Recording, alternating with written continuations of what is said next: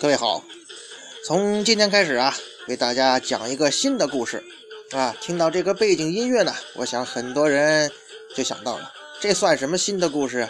不就是《灌篮高手》吗？对呀，《灌篮高手》可以说是八零后，很多九零后，我们的青春故事啊。应该说，《灌篮高手》是对我们这一代人影响非常大的一部动漫作品啊，包括漫画啊。但是非常遗憾的是呢。《灌篮高手》的动画呀，呃，就是全国大赛篇，它并没有出，所以吧，咱们这个专题呢，就是要讲一讲《灌篮高手》全国大赛篇的故事。因为动画片的普及程度明显比漫画要高一些，所以很多人呢，可能都看过《灌篮》的动画片，却没，就是说，漫画看全的却很少，尤其是那个全国大赛这一段。所以从今天开始呢。我就给大家讲一下《灌篮高手》全国大赛篇的故事。那么我们的故事从哪讲起呢？就从啊这个湘北篮球队去去静冈县的长城高中热身说起。哎，长城高中啊是全国前八强的队伍。话说湘北呢，在打赢了陵南，进入全国大赛之后啊。就去了这个长城高中呢，集训了一个星期。在这期间呢，跟长城高中篮球队呢进行了三场热身赛，一胜一平一负。要说这篮球比赛打成平局，也挺少见的哈。而这个长城高中的队长啊，就是玉子柴。哎，玉子柴啊，呃，一开始吧，因为人家是去年八强的队伍嘛，所以对湘北嘛不是多么的看重啊。但是经过三场比赛下来之后啊，玉子才觉得吧，这个湘北这个队呢还是不错的。赤木这个人呢，呃，两人有点惺惺相惜。话说呢，这一天呢，湘北的集训呢结束了，就要离开长城高中了。而玉子柴和赤木两个人呢，就要告别了。这个时候呢，已经没有刚见面的时候那种互相有点臭屁的感觉了。玉子柴就跟这个赤木说呀：“赤木啊。”一定要争取晋级啊！赤木呢也说：“嗯，那是当然的，你们也不要输啊，玉子柴。”于是两个人握手，共同约定：“咱们呢，全国大赛再见吧。”于是湘北众队员就是共同感谢了人家长城高中的教练，就踏上要回家的路了。而望着湘北众人离去的背影啊，玉子柴呢在那喃喃自语啊：“湘北。”这个队呀，防守上还不够稳健，漏洞也是很多呀。可是，要是他们解决了这些问题的话，这个球队那是相当难对付呀。哼，其实啊，熟悉咱们《灌篮高手》故事的朋友们都知道，玉子柴还是见识太少了。他不知道啊，湘北这个篮球队，哼，更麻烦的人他还没见着呢，对不对？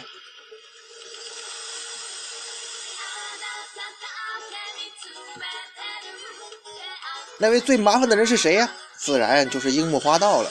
哎，樱木这时候在干嘛呢？樱木这时候啊，正累得 一句话都说不出来呢，喘着粗气呢。樱木说不出话来，旁边有人说得出话来呀？谁呀？杨平、高公望、大南、野间，也就樱木军团嘛。除了他们之外呀，还有安西教练和晴子。杨平这时候呢，吐出一句话叫。真是漫长啊！什么漫长呢？晴子也说对，真是漫长。什么漫长啊？两万球啊！樱木花道的特训练投两万球，这时候终于是完成了。樱木军团小伙伴们都非常高兴啊，晴子也是非常高兴。樱木呢，这时候还是累得没说出话来呢。正当这帮人在庆祝的时候呢，突然一声声音传来啊：“大家午安呐！”说这话的是谁呀？啊，原来是赤木。哦，赤木一行人呢，已经从静冈县的长城高中集训回来了。这时候安西教练一看，哦，大家好像都晒黑了呀。这时候樱木喘过气来了，樱木花道看了一眼众人，哈哈哈！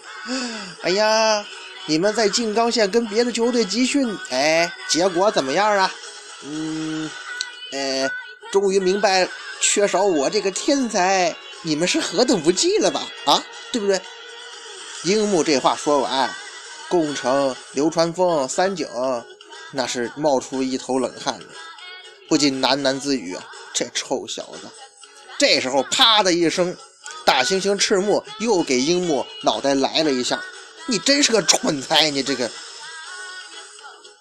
而木木呢，哎，则扶了扶眼镜，对着安西教练说：“呀，安西老师，我们跟长城高中的比赛结果是一胜一败一平。”安西教练倒是没有在意这些，轻轻应答道：“哦。”这个时候呢，大猩猩赤木像是想起什么事儿，就悄悄问着樱木：“你有没有好好接受特训呢？”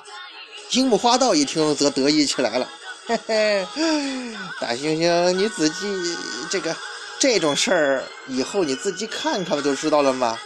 身后的樱木花樱木军团呢，也给他起哄：“说得好，说得好，以后看看就知道了。”这时候啊，樱木花道一听，更加得意啊，就对着安西教练说：“呀，老爹，对不对？嘿，看看就知道了，您说是吧？”安西教练呢，依然是那标志性的憨厚的笑声，呵呵呵呵。这话说完呢，三井在旁边就多么琢磨着，我可真想知道他都特训了些什么呀。工程也在想啊，对呀，这小子究竟练习了些什么东西呢？至于流川枫嘛，仍然是一声不吭啊。当然，流川枫是对他还是很不屑呀。赤木呢，则想到啊。看上去倒是对自己很自信，只是像这种蠢材，不知道是怎么回事呢。这时候啊，队长赤木招呼一众队员呀，通知好，今天晚上大家好好休息，明天两点咱们就要开始练习了，这是全国大赛之前最后的冲刺，大家知道吗？一众人答道啊，知道了。好，解散，大家辛苦了。哎呀。篮球队员们解散了，人家樱木军团那大南、高宫、杨平众人也说呀：“哎呀，终于完结了，咱们呢，终于可以回家了。”这帮人都走了，只剩下樱木和晴子两个人在体育馆拖地板，一边拖呢，樱木花道还一边在抱怨呢：“哎，那伙人真不像样，不一会儿就全跑了。嗯，像这种情况，起码也应该打扫吧。”打扫一下卫生才能走呢，你说是不是啊，晴子？这可是常识啊，晴子小姐。赤木晴子的答道呢？嗯，樱木你说的对，不过，不过杨平他们本身也不是篮球队的队员呐，他们义务来这帮忙也是为了你啊，整整一个星期了。其实啊，真的很难得，你应该谢谢他们。樱木呢，他咱知道他那单细胞。琢磨了琢磨，反正晴子说的，在他眼里那就是对的啊，好像也是这么回事啊。晴子突然间，赤木晴子盯着樱木，眼神一动不动，看得樱木都直发毛。哎，心想晴子莫非是要跟我说什么心里话吗？只见赤木晴子瞪着水汪汪的大眼睛看着樱木，轻声说道：“啊，樱木同学，那个我想说。”你的鞋好像破了一个洞啊！樱木花道一听，啊啊，怎么会这样啊？真的是破了一个洞啊！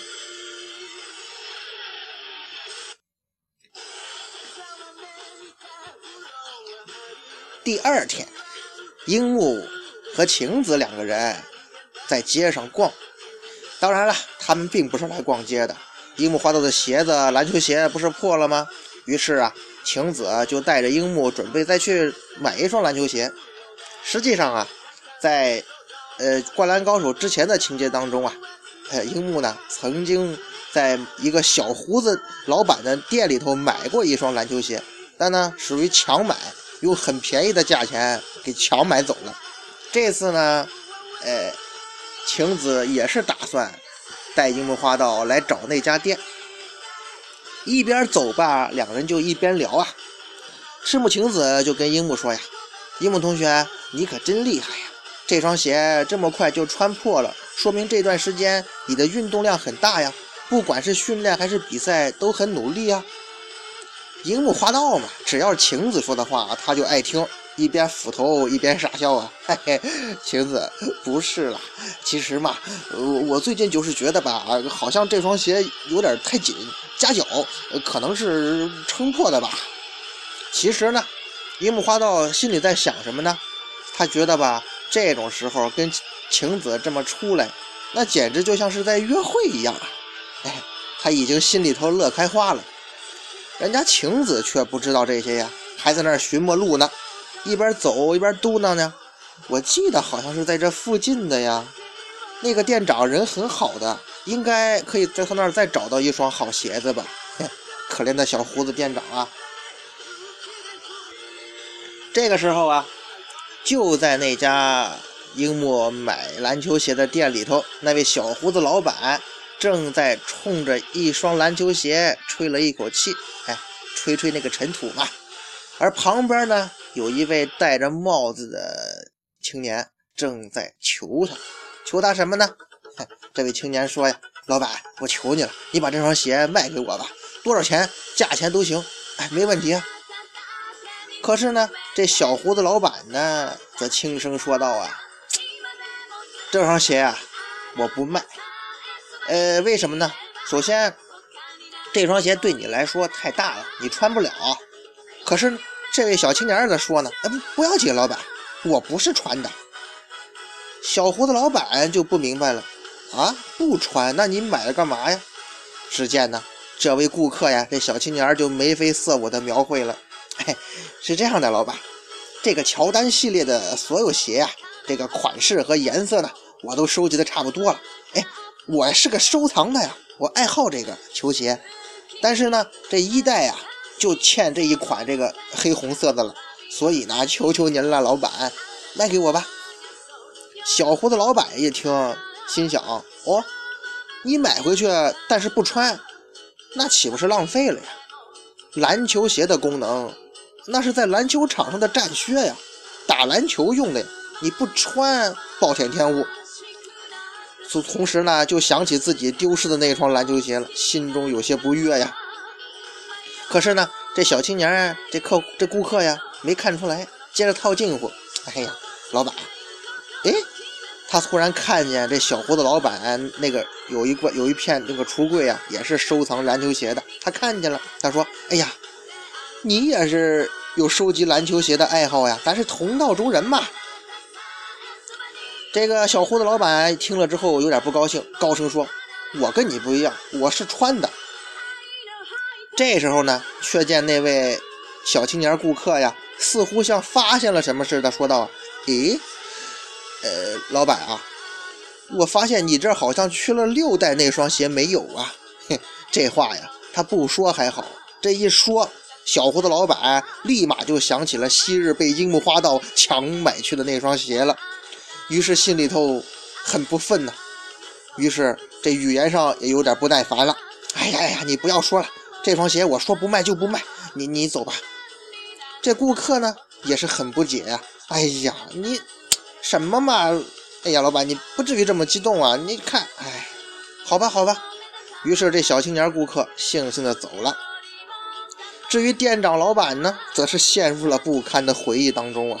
可是呢，哎，他就想啊，你说那双六代的鞋，那可是我的最爱啊，就是有人出十万块钱，我都不一定舍得卖呀，却被那个小子给强买走了。可是这世界上的事儿啊，说曹操，曹操就到。你想樱木干嘛呀？他这一想不要紧，突然传来一阵银铃般的笑声啊！只见赤木晴子说道：“哎呀，就是这儿啊！”樱木花道则坏笑着抚着头：“嘿，小胡子老板你好啊！”一看是樱木花道，咱这位小胡子店长那是大惊啊。赤木晴子倒是很和气呀：“哎，老板你好吗？”樱木花道则坏笑道：“嘿嘿，那个小胡子老板，上次从你这买的鞋太紧了，你看都都都破了，你质量不行，你再换一双给我吧。”樱木花道说着，就把那双破的篮球鞋拎起来给他看。小胡子老板一看，傻了眼呐。啊，我的乔丹六代怎么成这样了？你你你！哎，樱木花道呢，依然是坏笑着。哎呦，说了质量不行吗？太紧了。小胡子店长这时候已经怒不可遏了，胡说！你你还让我再换另一双？你这明明是自己穿坏的呀！再说都这么久了，你买去，你现在拿回来居然让我换！小胡子老板说完之后是痛心的眼泪好像都要出来了。忽然间他又愣住了，怎么的？他看着樱木，樱木呢也瞥了他一眼，干嘛？可是呢，小胡子老板似乎是忘记了鞋子的事吧？他还是看着樱木，同时呢，嘴里说道：“啊，咦，你好像长高了一点啊，樱木同学。”小胡子老板这么一说，赤木晴子好像也是恍然大悟啊。于是呢，三个人，哎，两人就把三个人去去了那个测量身高的那地方，然后呢，把樱木花道叫上去量量身高。一边量小胡子老板，一边嘟囔啊：“呃，一米八九点二。哎呀，真是长高了呀，樱木同学啊！果然没错，一米八九点二，长高了一点二厘米啊！嘿，樱木，你真长高了。”樱木一听啊，又是斧头憨笑啊：“哦，我真长高了吗？”店长呢，则点头啊：“哎。”看来是真长高了，也许呢个高了吧，连脚也跟着长大了呢。赤木晴子一听呢，也是跟着很惊喜呀。那樱木会不会变得跟哥哥一样呢？说者无意，听者有心呐。晴子这话这么一说吧，樱木花道在心里头却是很得意啊。他为什么得意啊？他听晴子这么一说，他就想啊，呀，要是真那样的话，我再也不怕不用怕那大猩猩了。忽然呢，晴子好像又想起什么事儿似的，对着这个老板：“哎，店长，你怎么会知道樱木的名字呀？”